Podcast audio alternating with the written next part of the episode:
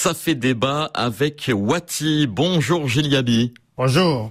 C'est déjà le dernier rendez-vous avec Watit cette année 2023. L'occasion, Gilles, de faire un bilan et de se projeter sur 2024. Alors, il faut bien le reconnaître, cette année 2023 n'aura pas été dominée par des événements porteurs d'espoir de plus de paix, de sécurité, de progrès économique et social. On n'en sort pas rassuré sur les perspectives de 2024.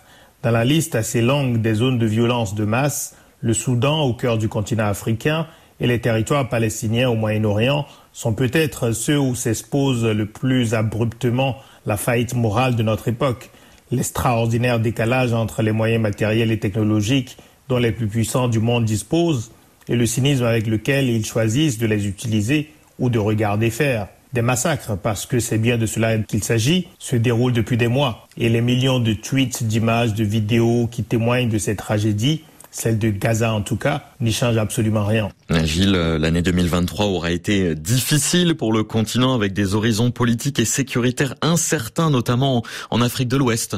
Oui, en Afrique de l'Ouest et aussi en Afrique centrale, où le renversement surprise du président Ali Bongo du Gabon en plein hold-up électoral inquiète des dirigeants de pays voisins accroché au pouvoir depuis des décennies. Sur le continent, 2023 aura été l'année de la poursuite des coups d'État, de la poursuite de la fragmentation institutionnelle de l'Afrique de l'Ouest, de la hausse des victimes civiles des confrontations armées dans le Sahel. Les incertitudes sur l'avenir immédiat de ces pays sont aussi fortes aujourd'hui qu'elles l'étaient il y a un an. Le sentiment de fierté légitime procuré par des signes de reconquête de souveraineté s'accompagne d'une perception erronée de l'ampleur et des implications de la faiblesse des économies nationales, des administrations publiques, des systèmes éducatifs. Les affirmations exaltées de souveraineté ne suffisent pas et ne suffiront pas à fournir de l'électricité aux populations, à créer des emplois, à réduire la pauvreté, à encourager les investissements productifs. Presque partout ailleurs en Afrique de l'Ouest, on n'a vu que des signes d'un raidissement des gouvernants et d'un recul des libertés. Des journalistes, des activistes, des citoyens engagés se retrouvent en prison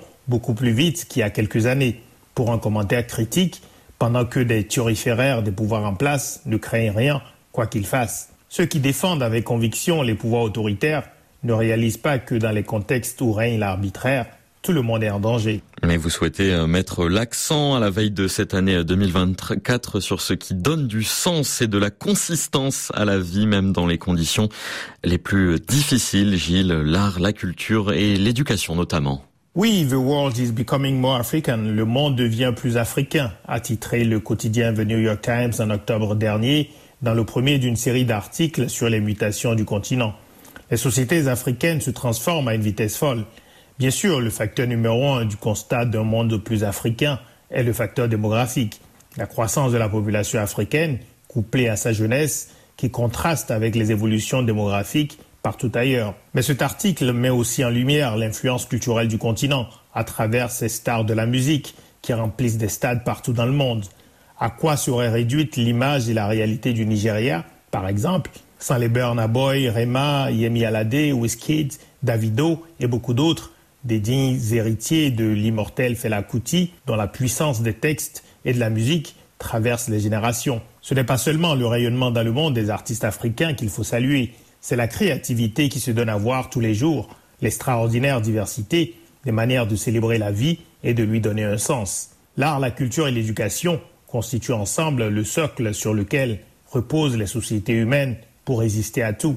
Dans le continent qui est le plus jeune du monde, il ne saurait y avoir de priorité moins discutable que celle de la transmission des savoirs, de savoir-faire et de savoir-être. En 2024, l'éducation et la culture prendront une place prépondérante dans nos activités à Wati. Très belle année à toutes et à tous et ne cessons jamais de croire à la contribution unique que chacun de nous peut apporter à des causes qui nous dépassent. Et très belle année à vous également, Gilles Yabi. Ça fait débat avec Wati.